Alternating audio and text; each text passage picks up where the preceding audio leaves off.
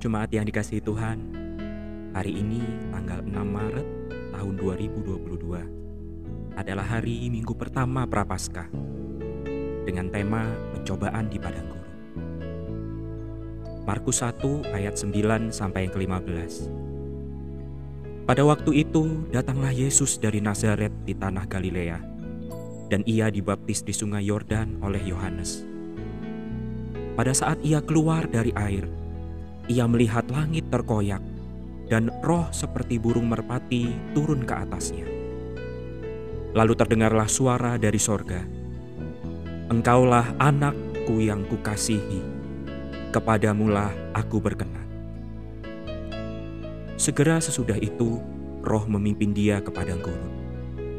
Di padang gurun itu, ia tinggal 40 hari lamanya, dicobai oleh iblis. Ia berada di sana di antara binatang-binatang liar dan malaikat-malaikat melayani dia. Sesudah Yohanes ditangkap, datanglah Yesus ke Galilea memberitakan Injil Allah. Katanya, "Waktunya telah genap, kerajaan Allah sudah dekat. Bertobatlah dan percayalah kepada Injil." Yesus muncul dari baptisan Yohanes sebagai pernyataan surga identitasnya sebagai anak Allah. Namun, bukan peristiwa ini yang memberikan identitas itu kepada Yesus.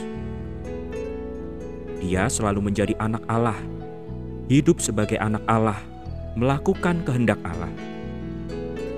Teman-teman, mari kita ingat identitas istimewa kita sebagai anak Allah. Kita mungkin tampak disamakan pada kotak layar Zoom dan mungkin kehilangan rasa identitas tanpa kantor yang sudah dikenal, pakaian keren, atau mobil ramah tamah. Tapi identitas kita bukanlah fisik maupun digital, tetapi anak-anak Allah.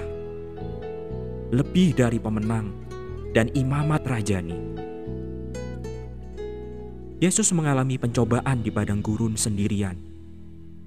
Tidak nyaman dengan binatang buas dan penggoda yang licik. Dipimpin oleh roh dan didukung oleh para malaikat Yesus menahan godaan dan muncul sebagai pemenang. Demikian pula, penggoda licik masih bekerja untuk menggoyahkan kepercayaan kita, melemahkan iman kita, dan merampas harapan kita. COVID-19 mungkin tampaknya membuat banyak dari kita mengalami pengalaman di padang gurun. Tetapi Allah tidak absen dengan identitas hak istimewa, datang bantuan yang penuh kuasa. Roh Kudus, penghibur kita, penolong, penasehat, dan perantara kita yang membentengi iman kita yang terguncang, menjernihkan pemikiran kita yang mendung, dan menasehati emosi kita yang campur aduk. Yesus memasuki Galilea untuk mengumumkan pemerintahan kerajaannya, memanggil manusia untuk diselamatkan. Meskipun Yohanes ditangkap, Yesus memiliki tujuan untuk dipenuhi. Saat kesulitan menghantammu, jangan biarkan hal itu mengerem perjalanan Anda. Berjalan terus, jangan menyerah. Urapan dan kuasa Roh Kudus ada pada kita sebagai orang-orang dengan masa depan yang penuh rencana. Hari-hari ke depan mungkin tidak dapat diprediksi. Teman, jangan hanya menjaga aman. Berfokuslah sebagai orang-orang dengan identitas istimewa, dengan pertolongan kekuatan dari Roh Kudus, dan dengan masa depan yang memiliki tujuan untuk memenuhi panggilan dan kehendak Allah bagi hidup kita. Mari kita berdoa. Tuhan, ampuni diriku, karena kerap kali lebih menghargai pengenal lain melebihi identitas yang Engkau berikan kepadaku. Kerap kali bergantung pada sumber yang lain dan bukan Roh Kudus, atau melepaskan harapan akan tujuan hidup atau masa depan saya.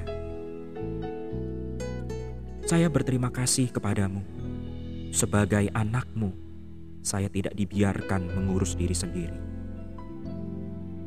Tolonglah aku untuk mengingat siapa aku di dalam Engkau dan pertolonganmu yang kuat tersedia untukku. Kuatkanlah imanku yang melemah. Fokuskan kembali visiku kepadamu dan tujuanmu.